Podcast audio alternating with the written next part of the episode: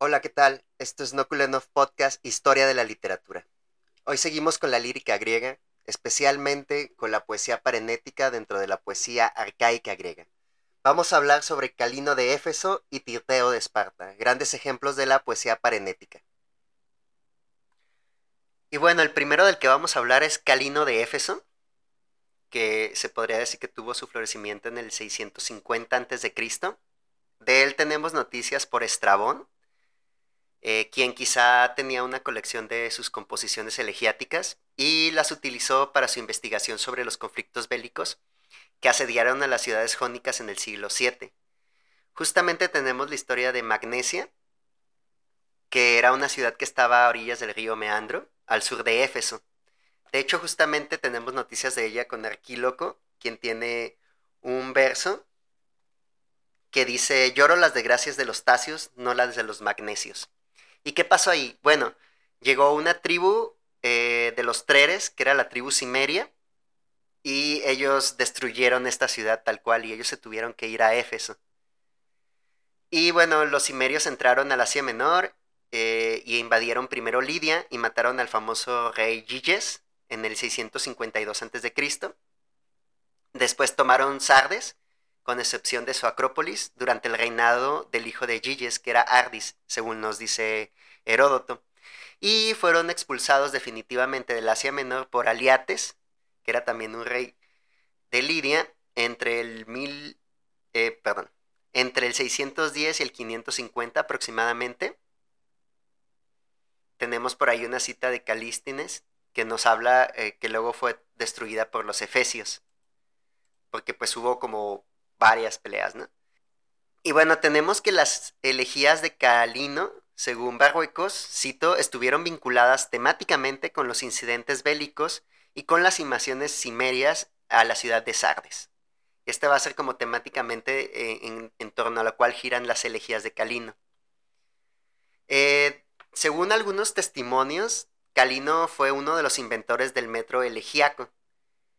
Eh, según Dídimo de Alejandría, dijo que algunos decían que fue Arquíloco, Minervo o Calino quien inventó tal cual este, este tipo de metro. Así que ahorita les voy a leer uno de los fragmentos que tenemos. Recuerden, con todos estos poetas es todo un rollo porque solo tenemos pequeños fragmentos. Por lo regular vienen de papiros, entonces muchos poemas van a estar incompletos o solo vamos a tener como pequeños fragmentos tal cual. Este es el fragmento 1. ¿Cuánto tiempo más ya serán ociosos? ¿Cuándo tendrán el ánimo intrépido, jóvenes? ¿Acaso no se avergüenzan ante sus vecinos por ser así de negligentes? Mientras creen estar sentados en la paz, la guerra ocupa toda la tierra. Y que cada uno, al estar a punto de morir, arroje la última flecha. Pues para el hombre es honroso y espléndido luchar por la tierra, los hijos y la legítima esposa contra los enemigos. Luego la muerte llegará justo cuando las moiras la tejan. Pero que cada uno vaya derecho con la lanza en alto y bajo el escudo el corazón intrépido recogido. Desde su primer encuentro guerrero. Pues no hay manera de que el hombre escape a su destino de muerte, ni aunque su linaje sea de ancestros inmortales. Muchas veces, tras haber escapado del combate y del estrépito de los dardos, regresa, y en casa el hado mortal lo alcanza pero a este, sin embargo, no lo quiere el pueblo ni lo añora, mientras que al otro lo llora el humilde y el poderoso, si le pasa algo. Pues para todo el ejército hay añoranza del hombre osado que muere, quien en vida tiene rango de semidios. Pues a los ojos de quienes lo ven es como una torre, pues él, por sí solo, realiza acciones dignas de muchos. Como se pueden dar cuenta, no sé si lo alcancen a sentir y después de todo lo que les conté sobre los hoplitas y sobre luchar sobre, eh, por tu comunidad y por tu polis, aquí está toda esta, toda esta fuerza, ¿no? Y todas estas como ganas de morir por tu polis. y bueno, eh, este, este fragmento es el ejemplar más antiguo que tenemos de una elegía eh, guerrera griega. Y aquí lo que está haciendo es exhortar a los efesios, cito, a asumir un papel activo en la guerra contra las incursiones cimerias en las ciudades griegas del Asia Menor. De hecho, pues eh, cuando, cuando se da este discurso, este poema, Éfeso está en peligro. Eh, todas las demás ciudades que están alrededor de Éfeso, que están cerca, están siendo asediadas por los cimerios y nadie parece hacer nada. O sea, Éfeso está en peligro y a nadie parece importarle y todos viven sus vidas normales. Y lo que hace Calino es reprochar ese papel pasivo que tienen los demás ciudadanos. Y lo que busca es que no, no eludan su responsabilidad militar y ciudadana. Ahí nos dice, por ejemplo, en este texto de Barruecos, nos llama la atención que hay cierta aliteración que suena a una marcha militar, que es un tate-se, tate-su, que así van terminando como los versos, ¿no? Es como esta rima, tate-se, tate-su, tate-se, tate-su, y es como una marcha militar. También por ahí vamos a encontrar un participio que nos recuerda a un personaje de la Iliada que es Héctor cuando reprende a Paris por ser un cobarde. Y en este fragmento, Calino va a tomar como el papel de Héctor y la audiencia de Calino va a ser Paris. También, como se pueden dar cuenta, por ahí menciona las Moiras, cuando las Moiras lo tejan, nuestro destino, y esto nos hace recordar un poco a Hesiodo. También en el verso 15 que es cuando dice que muchas veces tras haber escapado del combate y del estrépito de los dardos, regresa y en casa el hada mortal lo alcanza. Se podría decir que es como un, pequeño, una pequeña referencia un poco velada a la muerte de Agamenón, que él muere justamente cuando vuelve a, a su casa y no les quiero hacer spoiler, pero pues llega y entre su esposa y este un primo suyo la matan y nos dice Barruecos, cito, el último dístico pone en escena, evocando de cerca la Odisea, en donde Ajax es como una torre, la imagen, la imagen metafórica del soldado que se erige en baluarte y atalaya de su ejército. Toda esta tradición que viene de Homero se empieza a presentar en la lírica, pero ya bajo otra forma. No nos están intentando contar otra historia, nos están diciendo cosas que ya conocemos, pero para exhortarnos a hacer más cosas. También nos faltarían otros tres fragmentos, este, que igual se los voy a leer y no me voy a concentrar mucho en ellos. El segundo dice, ten piedad de los esmirneos, acuérdate de si alguna vez para ti buenos muslos de buey los esmirneos quemaron, que le está hablando obviamente a una divinidad. Luego tenemos el fragmento 3, que dice, ahora se acerca el ejército de los cimerios de violentas acciones.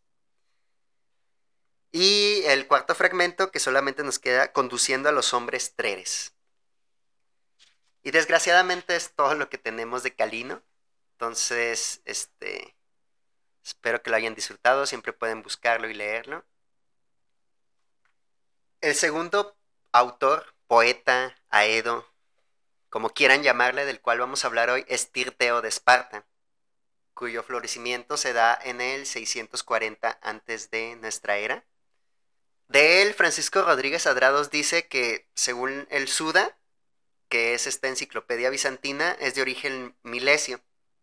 Sin embargo, Platón nos va a decir que es ateniense.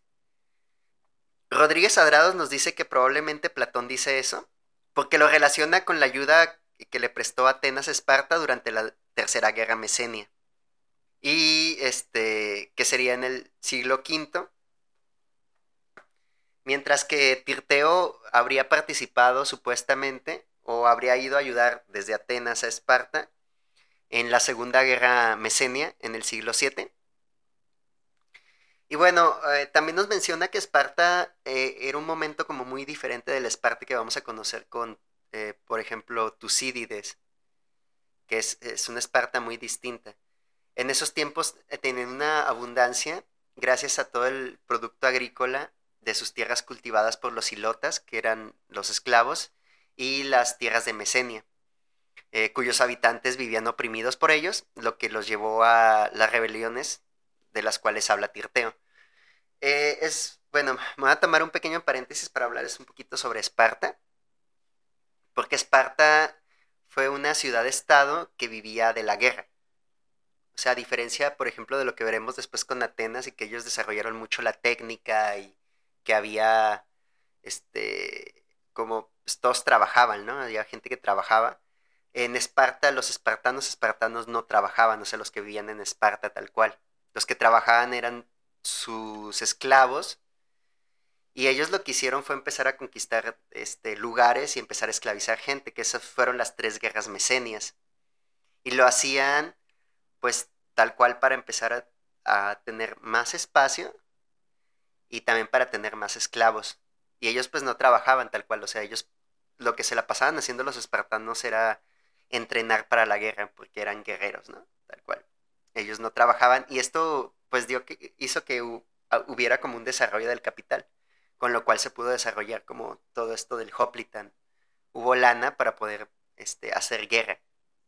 Este, Bernardo Barroicos Frank, en Poesía Arcaica Griega, cuando nos habla de, de Tirteo, nos dice que hay dos entradas en el Suda, en la enciclopedia bizantina.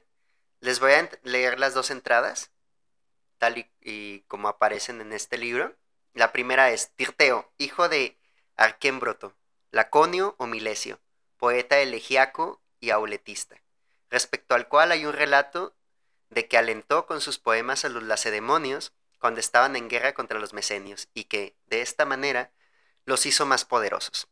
Él es muy antiguo, contemporáneo de los llamados siete sabios e incluso más antiguo. Floreció en la Olimpiada número 35 entre el 640 y el 636 a.C. Escribió la Constitución para los lacedemonios, consejos en versos elegíacos y canciones de guerra eh, en cinco libros. La segunda entrada de la enciclopedia bizantina dice, Tirteo, los lacedemonios juraron que iban a tomar Mesene o iban a morir, cuando la divinidad les prescribió en un oráculo que tomaran como general a uno de los atenienses. Tomaron a Tirteo el poeta, que era un hombre cojo. Tras exhortarlos a tener valor al vigésimo año, tomó Mesene. Ellos la destruyeron y catalogaron a los prisioneros entre los hilotas. Eh, lo primero eh, podría ser colegible con lo que nos dice Estrabón, es decir, que su florecimiento se dio en torno al 640 a.C. y que coincide tal cual con la guerra mesenia. Llama la atención que dice que también escribe melos, es decir, que escribe pues eh, lírica, tal cual, esta lírica mélica de, las, de la que les hablé en la introducción a la lírica, que es este episodio anterior de la historia de la literatura. En el segundo vamos a encontrar la misma idea que expresó ya Platón, que en realidad era un ateniense, pero que logró la ciudadanía espartana. Sin embargo, nos dice eh, Barruecos que sería mucho más conveniente apegarse a la idea de que su origen es laconio, es decir, espartano. Eh, más que por su dialecto dorio, eh, por su nombre y el de su padre, que tienen un origen espartano. Y además se supone que tienen como un sentido de más espartaniedad sus versos, es decir, desprenden como este espíritu espartano. También nos dice que en el siglo XVIII, con Wolf, eh, pues tenemos toda esta incertidumbre de la cual les hablé ya en el, eh, en el episodio de Homero, en el cual no sabemos si Homero fue un poeta o fueron muchos o si nunca existió, etcétera, etcétera. Esto no solamente se limita a Homero, sino que se limita también a otros poetas y entre ellos vamos a encontrar a Tirteo. Y ahí vamos a encontrar también varias posiciones al respecto. Algunos dicen bueno, algunos intentan mostrar que nunca existió Tirteo. Otros afirman que solo escribió una elegía larga a la que se le fueron añadiendo interpolaciones, que es lo que pasó con Teognis. Otros intentan demostrar que los poemas tirtaicos fueron compuestos por un ateniense a mitades del siglo V, enviado a Esparta durante la Tercera Guerra Mesenia. Otros intentan sostener que sus poemas fueron puestos eh, por algún filo espartano en Atenas. Esto de filo espartano y filo ateniense quiere decir que eran personas que estaban de un lado de otro, porque durante la guerra del Peloponeso vamos a tener dos facciones, los espartanos y los atenienses. Y había personas en Esparta que estaban del lado de los, de los atenienses y personas en Atenas que estaban del lado de los espartanos o de toda la élide, que era todo el mundo griego Y si eras, si estabas del lado de los espartanos, eras filoespartano, etc.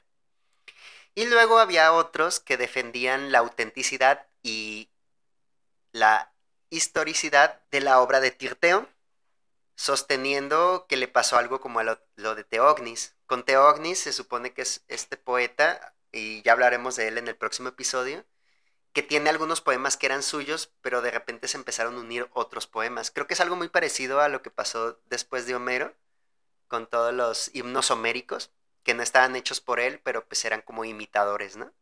Y es curioso porque Teognis es uno de los primeros que dice, voy a poner mi marca y voy a poner mi nombre en un poema para que no me lo roben. Y por último hay otros que buscan afirmar la autenticidad de su obra a partir de un estudio amplio y riguroso del fragmento 12, según el cual se trata de una elegía manifiestamente arcaica. Es decir, que podemos decir que es un texto arcaico y que por eso es de ese güey. El dialecto en el que están escritas sus elegías, con excepción de algunos dorismos, es jónico. Y justamente de la tradición épica. ¿Qué es que sea jónico? Eh, lo jónico es, eh, o el mundo jónico o iónico, es de todas estas colonias que venían, por ejemplo, de Atenas y que se convirtieron en colonias en Asia Menor. Y entre estas colonias estaba el lugar del que viene Homero, por ejemplo. El dialecto del cual hablaba Homero era un dialecto jónico y es como escribía Tirteo. Y ahora les voy a leer el primer fragmento que tenemos de Tirteo en la versión de Fernando Barrocos Frank. Pues es bello que muera caído en el frente de batalla un hombre valiente luchando por su patria. Pero dejar la ciudad y los fértiles campos y mendigar es lo más lamentable de todo errando con la propia madre y el padre anciano y con los hijos pequeños y la esposa legítima, pues será aborrecido entre quienes se encuentre y a donde vaya, cediendo a la necesidad y a la detestable penuria. Avergüenza su linaje, su ilustre aspecto ultraja, y toda deshonra y desgracia siguen sus pasos. Así, si en verdad del hombre vagabundo ninguna atención hay, ni respeto, ni en el futuro de su linaje, con ímpetu valeroso, por esta tierra luchemos y por nuestros hijos muramos, sin escatimar nuestras vidas. Mas, oh jóvenes, luchen permaneciendo unos junto a otros, y no comiencen la vergonzosa huida ni el pánico, sino que hagan grande y atrevido en sus pechos el corazón, y no se apeguen a la vida a luchar contra los hombres, y no huyan dejando atrás a los más viejos, a los ancianos, cuyas rodillas ya no son ágiles, pues es vergonzoso que, caído en el frente de batalla, yazca tendido antes que los jóvenes un hombre más viejo, con las sienes ya blancas y la barba canosa, exhalando el aliento valeroso en el polvo, mientras cubre los sanguinolentos genitales con sus manos. Vergonzoso esto para los ojos e indignante de ver, y con el cuerpo desnudo. A los jóvenes, en cambio, todo conviene mientras de la amada juventud posea la espléndida flor. Para los hombres es admirable de ver y encantador para las mujeres mientras vive, y bello es que caiga en el frente de batalla. Pero que cada uno firmemente plantado permanezca con ambos pies apoyado sólidamente sobre la tierra, el labio con los dientes mordiendo. Yo creo que, para empezar, este fragmento de poema nos habla muchísimo de tal cual como de luchar por la polis, de esto que les decía que en Esparta pues era como súper mal visto que volvieras de, la batalla sin tu escudo, es decir, que hubieras subido, y cómo te trataban, ¿no? Y que tanto tú como tu linaje no iban a tener respeto. Y también nos dice, nos dice por ahí que permanezcan, ¿no? Unidos unos a otros y con los pies bien plantados en la tierra y mordiéndose los labios, para que se mantenga esta falange joplítica de la cual les había hablado. Bueno, ¿qué nos dice eh, Bernardo Barruecos Frank en su libro? Bueno, para empezar son 32 versos transmitidos por Licurgo. Aunque los transmitió seguidos durante el siglo XIX, muchos estudiosos pensaban que podían ser dos elegías distintas. Creo que es muy claro todo este tono parenético que exhorta a morir en la primera línea de batalla y a no huir. Está inserto en el contexto social de esta emergente clase media con su correlato militar que era la falange hoplítica. Y toda esta poesía, bueno, y pues esta poesía eh, le da como mucho sentido a esta organización militar, nos habla mucho como de esta solidaridad, con toda esta inculcación de valores tradicionales y la cohesión del grupo, porque, como les decía, la falange hoplítica solo funcionaba cuando estaban todos juntos. En los primeros 10 versos vamos a encontrar una estanza discursiva. Hay una meditación sobre la elección del ciudadano entre la cobardía y la valentía. Y aquí vamos a encontrar dos polos eh, y dos actitudes frente a la guerra. También vamos a encontrar como una reflexión de máximas sobre la primacía del coraje y la osadía bélicos. También en los versos del 21 al 30, según nos dice Barruecos, nos habla sobre lo apropiado que resulta morir y caer en batalla. Y nos va a mencionar, por ejemplo, al final de, esos versos, que creo que el verso 25 nos hace mención de los genitales, porque de hecho era la parte del cuerpo que no se podía cubrir con la armadura. Entonces es muy importante que hablara de eso.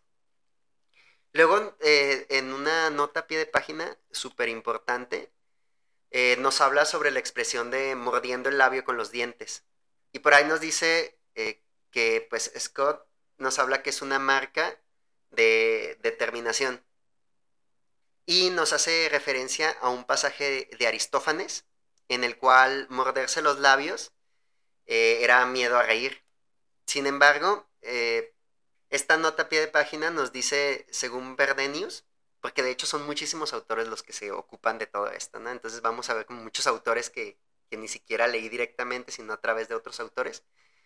Eh, nos dice que hay una expresión paralela a esta en la Odisea, en la cual los pretendientes se muerden los labios para contener la rabia después de lo que les dijo Telémaco, que es una de las veces que Telémaco se los está haciendo de bronca.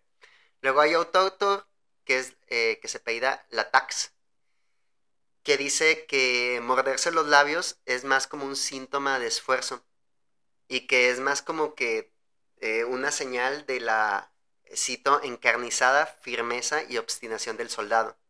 Y pues también nos dice que probablemente Tirteo utiliza esta imagen de morderse los labios por su propia experiencia en el campo de batalla. Entonces podríamos decir que es como esto de morderse los labios más que miedo a reír o lo que sea, es como una descripción física de un gesto que tenían de concentración los guerreros para poder permanecer en el frente de la batalla con toda la atención posible. Y esta misma frase eh, aparece también en otro fragmento de Tirteo. Morderse los labios, o sea, tal cual. vas a, estás con tu falange, tienes como toda esta, vas a luchar por tu comunidad y tienes como esta comunidad. Y es bien extraño porque es medio contradictorio, porque los espartanos pues eran entrenados desde niños, sacados con su familia, de su familia, si es que había una familia, pero eran como sacados desde niños y eran obligados a convivir juntos. De hecho, los hombres vivían todos juntos y comían juntos en ese simposio. Y tenían como cierto sentido de comunidad, pero a la vez siempre tenían esta eris que positiva de la cual habla Nietzsche, que es como esta competencia que hacía que los griegos fueran como tan, tan fuertes, ¿no? Además de que son súper soberbios o eran súper soberbios.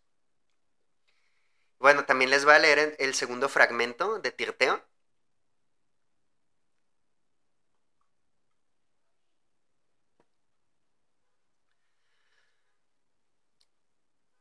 Pues de Heracles invencible ustedes son el linaje. Vamos, tengan coraje.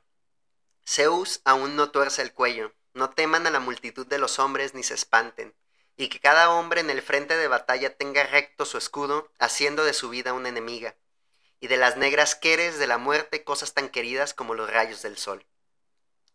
Pues ustedes conocen cómo son las obras aniquiladoras del muy lacrimoso Ares, y han aprendido bien la naturaleza de la lacerante guerra y tanto en la fuga como en la persecución han estado, oh jóvenes, y han tenido de ambas hasta la saciedad. Pues los que se arriesgan, unos junto a otros permaneciendo, a ir cuerpo a cuerpo y al frente de batalla, muy pocos de ellos mueren y salvan al ejército que viene detrás, pero de los hombres cobardes perece toda la excelencia. Nadie nunca acabaría de mencionar todos los males que aquecen, Nadie nunca acabaría de mencionar todos los males que acaecen al hombre si se acostumbra a prácticas vergonzosas. Pues es doloroso desgarrar por detrás el dorso de un hombre que huye en la guerra hostil.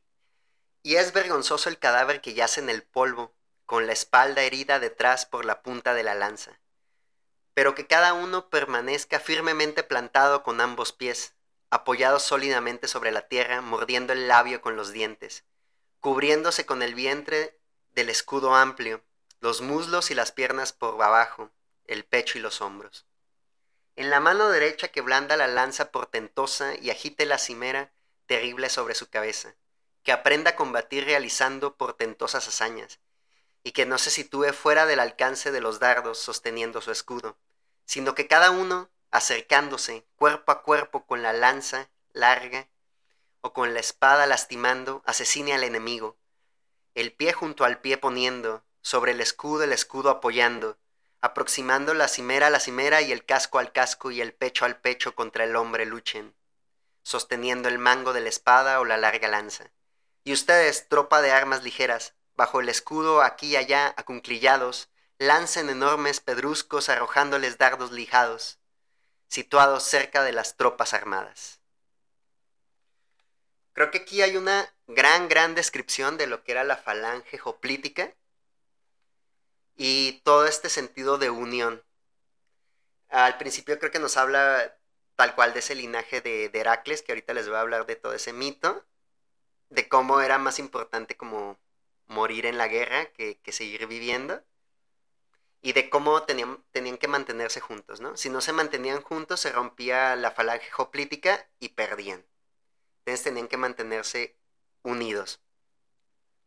¿Qué nos dice Fernando Barrocos Frank? Bueno, primero nos dice que eh, fue, este fragmento fue transmitido en su totalidad por el florilegio de Estudbeo. Algunos lo han considerado inauténtico, pero al margen de este problema, por lo menos este poema proporciona información muy valiosa sobre el espíritu bélico hoplítico y sobre la táctica de falange, que es lo que les estaba diciendo hace rato. Algo que, le llama la atención a Barruecos es que usan el participio trepetanton disculpen mi griego, no sé griego, que viene del verbo trepemo, que significa temblar. Y nos dice, es el término específico espartano para denominar al desertor de guerra, es decir, alguien que temblaba, ¿no?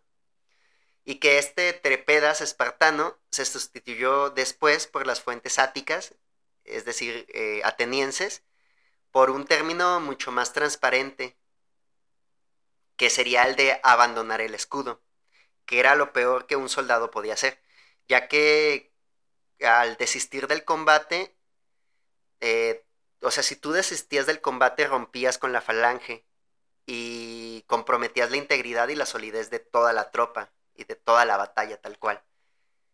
Entonces, este fue como una cosa súper importante y durante todo este viaje, odisea, jaja, que vamos a hacer de la literatura griega, vamos a encontrar mucho este, este trip de abandonar el escudo. Y que después les digo, aquí loco se va a burlar de eso.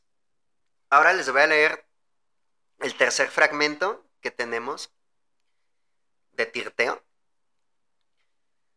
No recordaría ni tomaría en consideración a un hombre ni por la excelencia de sus pies, ni por su destreza pugilística, ni si tuviera el tamaño y la fuerza de los cíclopes, y venciera en la carrera al Tracio Bóreas, ni si en constitución física fuera más agraciado que Titón, y fuera más rico que Midas y Siniras, ni si fuera más poderoso que el Tantálida Pélope, y tuviera la lengua de meluflua voz de Adrasto, ni si tuviera toda la gloria exceptuando el valor combativo, pues un hombre no es valiente en la guerra si no tolera contemplar el sangriento homicidio y no se abalanza hacia los enemigos plantándoles de cerca.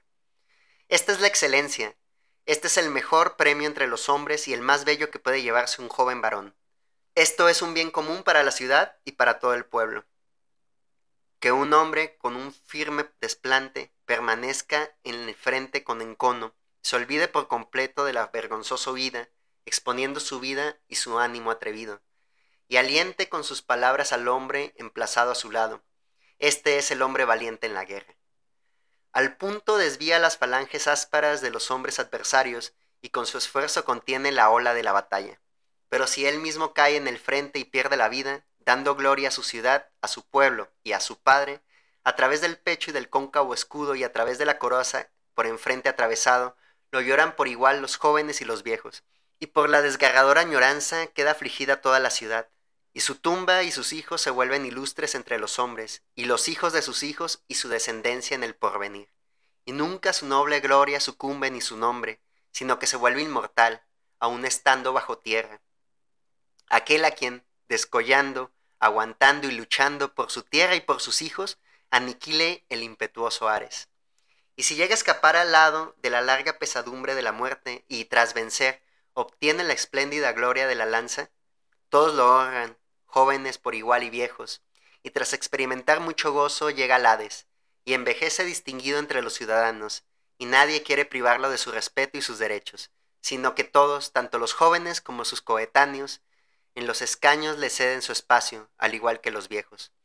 Ahora, que cada hombre intente alcanzar la cúspide de esta excelencia con su ánimo, sin descuidar la guerra. Nos dice Bernardo Barruecos, cito, este fragmento citado en dos partes, con unos versos de Eurípides intercalados en el Florilegio de Estoveo, dentro del capítulo titulado Etenos Tolmi, Etenos Tolmes es probablemente la elegía más interesante, la mejor lograda estilísticamente hablando, según Borra, y la más comentada por los estudiosos, pues representa la síntesis de los pensamientos plasmados en las obras. Platón, junto con otros, alude a esta composición poética en dos pasajes de las leyes. Y bueno, este también tiene sus polémicas, que según Barroicos nos dice, han causado ríos de tinta. Dicen eh, que pareciera, cito, más que un vívido representante de la Esparta arcaica, un producto intelectual de la retórica y la sofística áticas del siglo V y IV antes de Cristo. Entonces sí, vamos a tener como mucha polémica, ¿no? De si es o si no es, etcétera. Como todos estos fragmentos casi casi. Y a diferencia de otros poemas, aquí no hay una alternancia entre exhortación y meditación. Eh, es más de naturaleza mm, meditativa. Y nos vamos a encontrar aquí sobre pues, un poema sobre el arete, sobre el camino, ¿no? Sobre la virtud. Y de alguna manera es como un vademecum espiritual del soldado, su memorándum ineludible y el programa que debía seguir frente a toda la batalla. Eh, y vamos a encontrar que, por ejemplo, Genofanes de Colofón escribió un poema modelado a partir de este fragmento, muy probablemente. Y ya como en los comentarios tal cual de fragmentos de, este poema, tenemos que comienza con un priamel, cuyo objetivo, eh, dice Barroicos, es subrayar la superioridad del heroísmo guerrero sobre todas las aretes.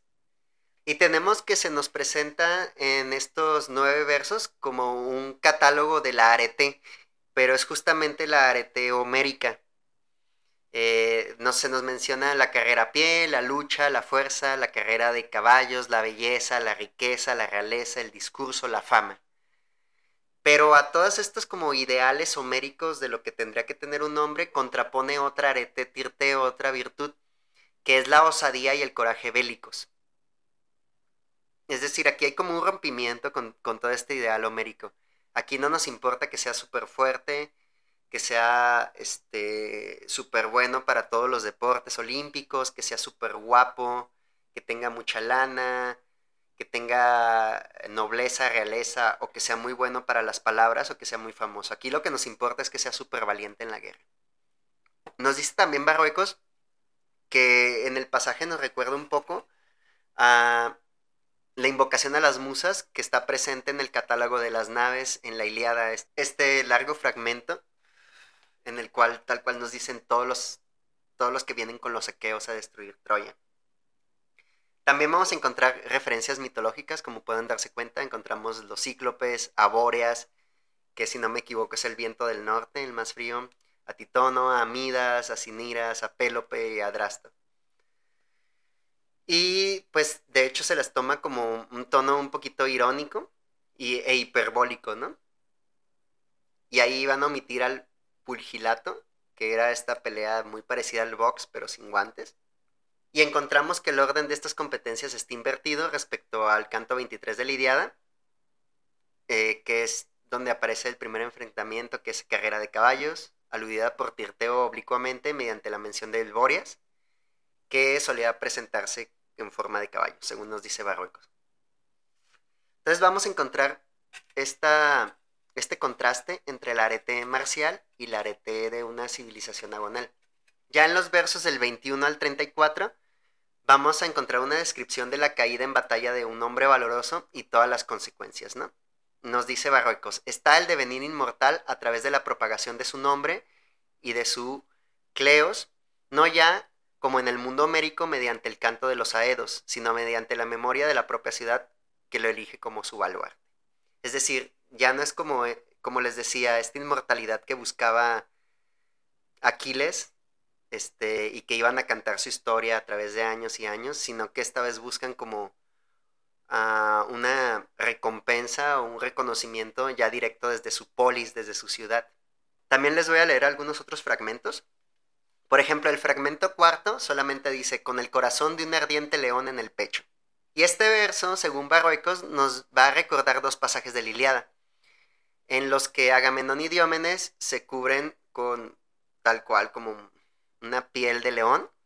Y también eh, hay otro pasaje en Liliada en la cual a Ajax se le compara tal cual con un león. Y en el fragmento 5 dice, antes bien aproximarse a los confines de la excelencia guerrera o de la muerte. Aquí nos dice Barroicos que se exhorta al soldado a intentar alcanzar la cúspide de la virtus bélica. Hay una evocación de esto en Píndaro, que es como alcanzar el punto más alto y supremo. Nos dice anteponer el cumplimiento del más alto grado de excelencia antes de cuidarse de salvar la vida. Ahora les voy a leer otros fragmentos de Tirteo.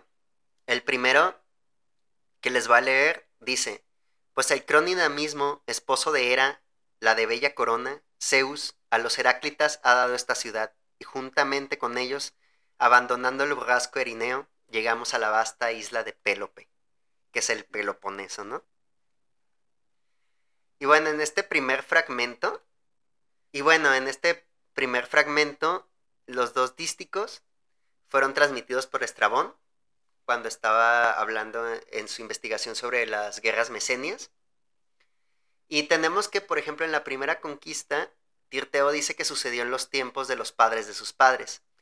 Esa fue la primera guerra mesenia. Después la segunda guerra afirma haber sido estratego de los lacedemonios, pero también se dice que esto ha sido considerado como un error del geógrafo de Estrabón. Y se, les atribuye, bueno, se le atribuye estos versos a una elegía llamada Eunomía, eh, nombre por el cual también conoce este poema de Tirteo Aristóteles. Y según Barroecos nos dice el término eunomía, tal y como se puede colegir de los usos que hacen de él los poetas arcaicos, más que referirse a una buena legalidad, describe la sujeción de los ciudadanos a la ley, es decir, apunta a la conducta de los individuos. Según Van Wells, argumentó que la eunomía de Tirteo, que debió de preceder a la eunomía de la retra, es decir, de la famosa constitución espartana, tenía por objeto garantizar la obediencia ciudadana a los reyes y a la jerusía, mientras que la retra tenía como objetivo limitar los poderes de la Asamblea del Pueblo. La eunomía tirtaica, o el poema conocido con este título, será retomada, aunque probablemente en un sentido crítico, por Solón. Nos habla de reyes y de Jerusía porque eh, el poder en Esparta estaba distribuido de cierta manera. O sea, tenías dos reyes, fue una de las únicas ciudades-estados que tenían dos reyes, y aparte tenían la Jerusía, que era un consejo de ancianos, si no me equivoco eran 30 o 32 ancianos que eran los consejeros. Y aparte había otros vatos que eran los éuforos, si no me equivoco, que ellos podían acusar a los reyes. Y hay muchos reyes espartanos que van a ir a la cárcel por ser acusados. Pero aquí había como una distribución de poderes. O sea, los reyes no solo tenían todo el poder, tenían que pasar por el consejo de los ancianos y por los éuforos. Y bueno, se podría conjeturar que hubo una edición Alejandría de este poeta espartano. Y de hecho, gracias a un pasaje de Aristóteles, es posible reconstruir algunos contenidos de esta eunomía, que es como tipo leyes, ¿no? Y luego nos dice Barroicos que estos dísticos son como el más antiguo testimonio de esta historia legendaria y mítica del pueblo espartano, según el cual los Heráclidas, es decir, los hijos de Heracles de Hércules, conquistaron Laconia, a la cual se le llama la invasión doria o el regreso de los Heráclitas. Y todo este como fondo mitológico sirve como una legitimación y de que ellos pueden tomar ese lugar y también le da identidad nacionalista a Esparta. Y era como lo que nos unía, ¿no? Se suponía que eran descendientes de, de Hércules y creo que es algo que menciona Tirteo tal cual, o sea, que se acuerden que son hijos de Hércules y que ellos tienen poder, ¿no? Y bueno, eh, todo el contenido cívico del poema eh, nos podría sugerir que probablemente tuvo un performance de tipo público y amplio, o sea que no fue simposiaco y restringido. El simposium era como estos banquetes que tenían, por eso pues Platón es el simposio, ¿no? El banquete. Pero puede que este tipo de textos se hayan dado, este tipo de canciones se hayan dado más bien en el público. También nos menciona por ahí Homero a veces usa este cierre del exámetro en un contexto de emisión de juramentos para referirse a Zeus como un garante de justicia. Con Tirteo, el epíteto no se refiere a Zeus, sino que nos habla de Hera, ¿no? Y hace referencia a esta cónyuge y la pone al mismo nivel de Zeus. Y creo que también esto es como súper importante porque es muy diferente como el trato que tenían los demás ciudades-estados con las mujeres al que tenía Esparta, ¿no? Que tenían como un poquito más de respeto y seguían más sus consejos. También por ahí encontramos un epíteto que es el calis, calistefanon, calistefanou, que aparece por primera vez, aunque referido a Afrodita, en la famosa Copa de Néstor, que es como una cosa, ¿no? Porque tenemos, se supone que es la Copa de Néstor, que es una copa que encontraron. Eh, se le dice la, la catole, la catole, que era la taza o vaso pequeño. Fue hallada en Pitecusas, en la isla de Isquia, y está datada por el siglo 8 antes de Cristo, en la que aparecen tres versos, un metro yámbico y dos hexámetros, que estaban escritos de derecha a izquierda y que constituyen uno de los ejemplos más antiguos de la escritura alfabética griega, tal cual, porque teníamos el lineal B, que es como esta escritura que se puede encontrar en Nosos, pero ya esta, esta escritura alfabética griega que tomaron los griegos de Fenicia, es ya como este Aleph, el ABC que nosotros ya conocemos. Y esta copa tenía inscrito lo siguiente. Soy la copa de Néstor, agradable para beber. El que beba de esta copa de inmediato de él se apoderará el deseo de Afrodita, la de bella corona. Y también este, este epíteto se usa dos, en dos ocasiones en el himno homérico a Demeter. Y más tarde también lo vamos a encontrar en las vacantes de Eurípides, que es la última obra, o la, sí, la última obra de la que tenemos conocimiento de Eurípides, que es donde menciona a Dionisos, que es muy buena, ya cuando hablemos de Eurípides, para mí es mi favorita y hablaremos mucho de ella. Luego nos dice que, que hay un verbo en primera persona del plural, que es el nosotros. Eh, es como también parte de una de las cosas que se dan en la poesía arcaica griega. Eh, y aquí vamos a encontrar también mucho que el, poeta va a confundir como este pasado mítico distante con la realidad actual, del performance tal cual.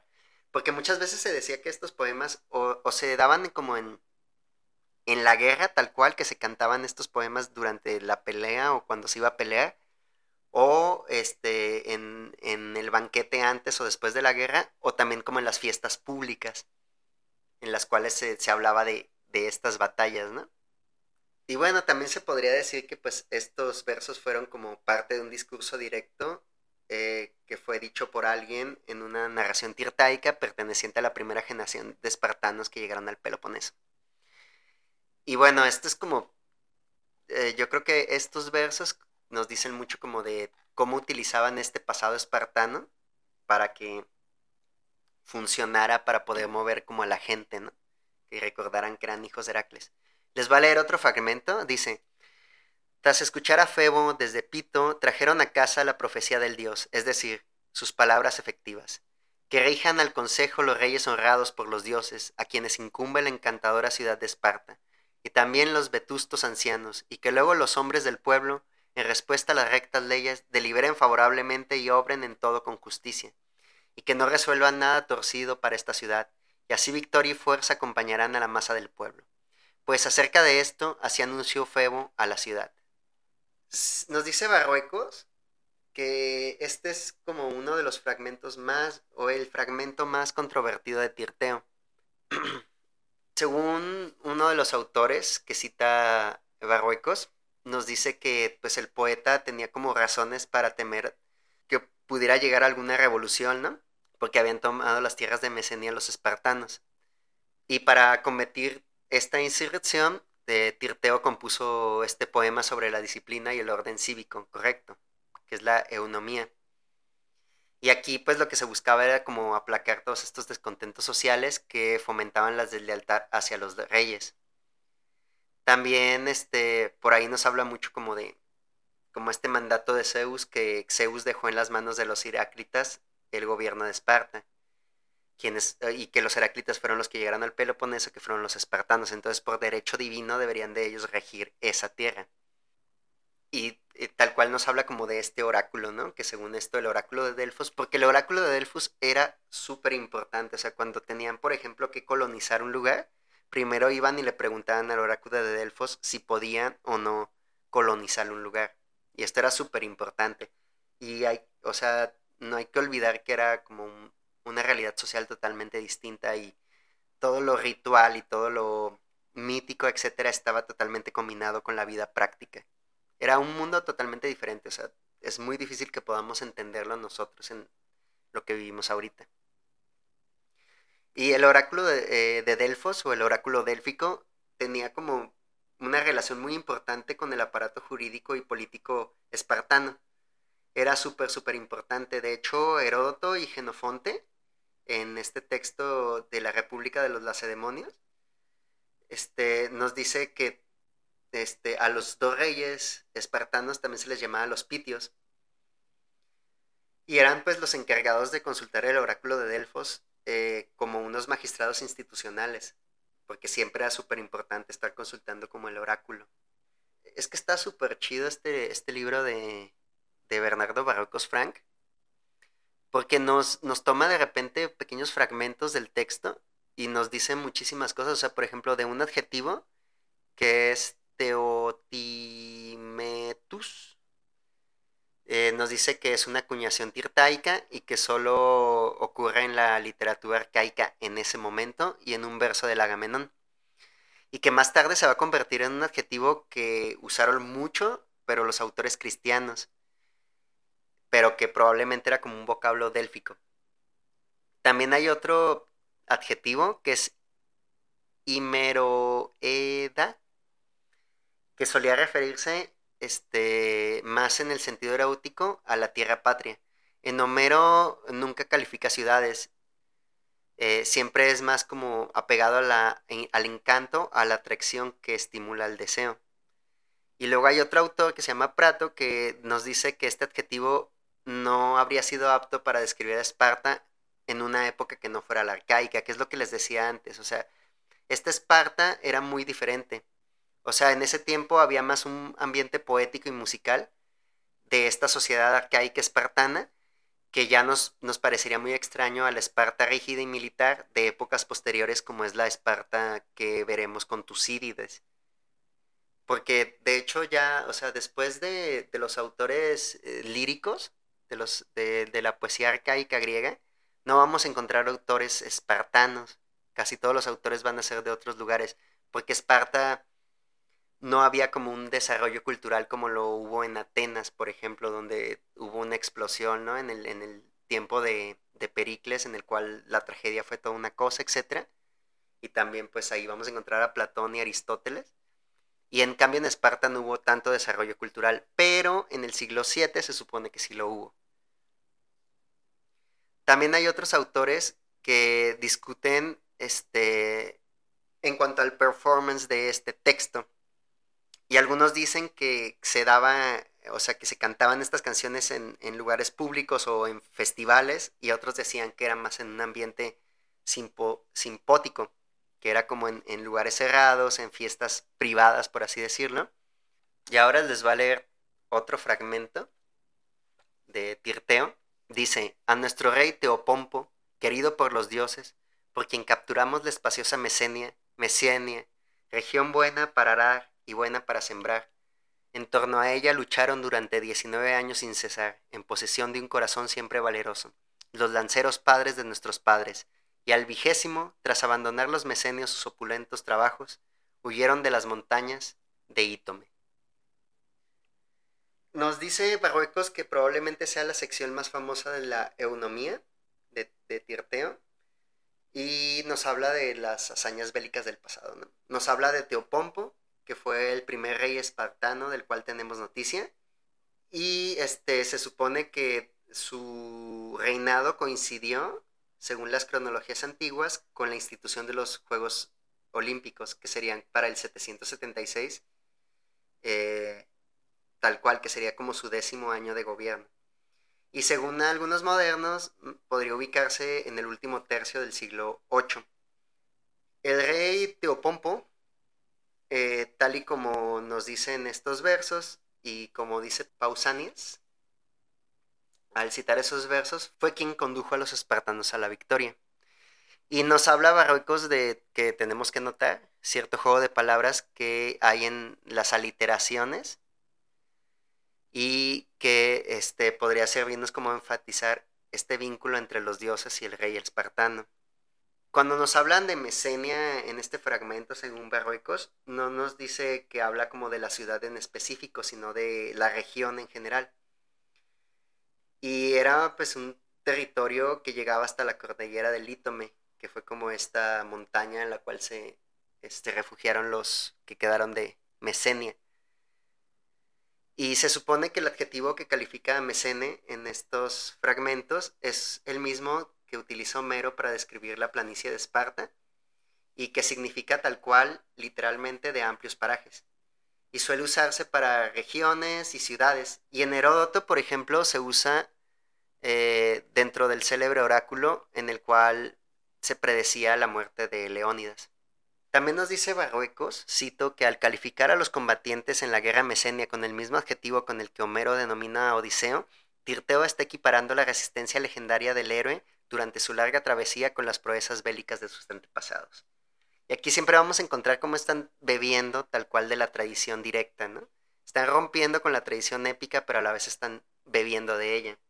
También cuando nos habla en el verso 6, los lanceros padres de nuestros padres, es como súper importante porque nos puede dar como en qué tiempo sucedió, ¿no? Que es como dos generaciones después del conflicto bélico, es decir, unos 60 u 80 años después.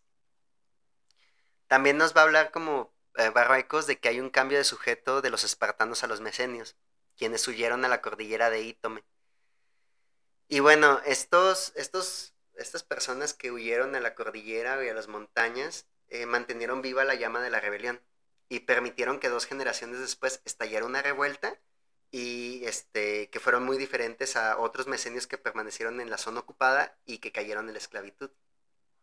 También nos habla mucho de que hay una imagen de la huida que se contrapone fuertemente con ciertas prescripciones tirtaicas de otros fragmentos, en donde huir de la batalla y no afrontar la muerte es algo lamentable y vergonzoso para cualquier espartano.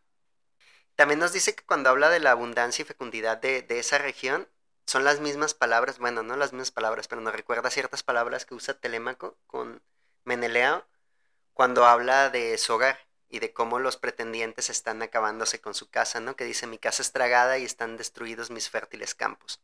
Y son como palabras que, que se acercan mucho a eso. Les voy a leer otro fragmento.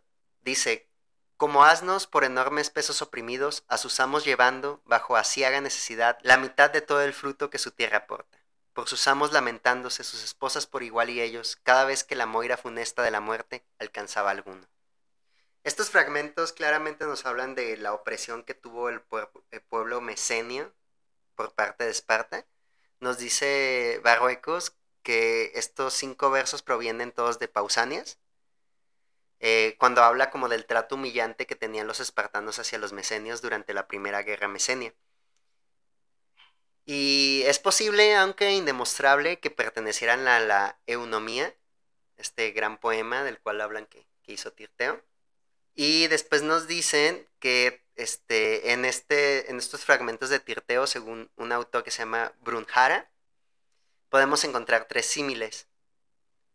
Y entre ellos hay como un relato de una carrera de caballos que es una comparación con los Juegos Atléticos y la guerra, en los cuales el poeta dice, con el corazón de un ardiente león en el pecho. Bueno, es muchísimo, todavía queda muchísimo de qué hablar, creo que ya me pasé de tiempo por mucho. La verdad es que durante este episodio quería hablar también de Arquíloco y decirles cómo le da un giro a toda esta poesía parenética de Calini de Tirteo de mantenerse firmes con todo este rollo de tirar el escudo y de cómo él no lo ve tan mal. Pero la verdad es que creo que ya es demasiado que ya me extendí muchísimo. Ya vimos un poquito de historia y del desarrollo de la polis, de la falange hoplítica, también de toda esta revolución eh, de la lírica y a estos dos autores. Entonces creo que ya es demasiado.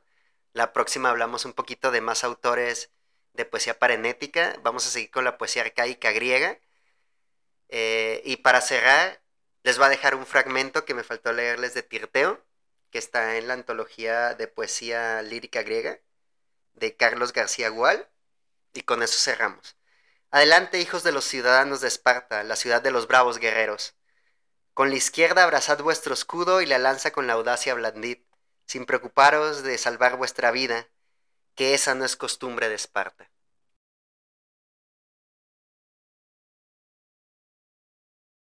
Entonces nos vemos en el próximo episodio de Historia de la Literatura para continuar con la poesía arcaica griega. Espero ya ahorita poderles hablar de Arquíloco. Por mi parte es todo por hoy. Muchas gracias por escuchar este podcast. Yo soy Francisco López, esto es Nokulenov. No olviden seguirme en redes sociales como Nokulenov y Nokulenov Podcast. Estoy en Facebook, en Instagram. Pueden escuchar este podcast a través de Spotify o de YouTube, donde ustedes prefieran. Si me dejan un comentario me harían un parote. Y hasta la próxima.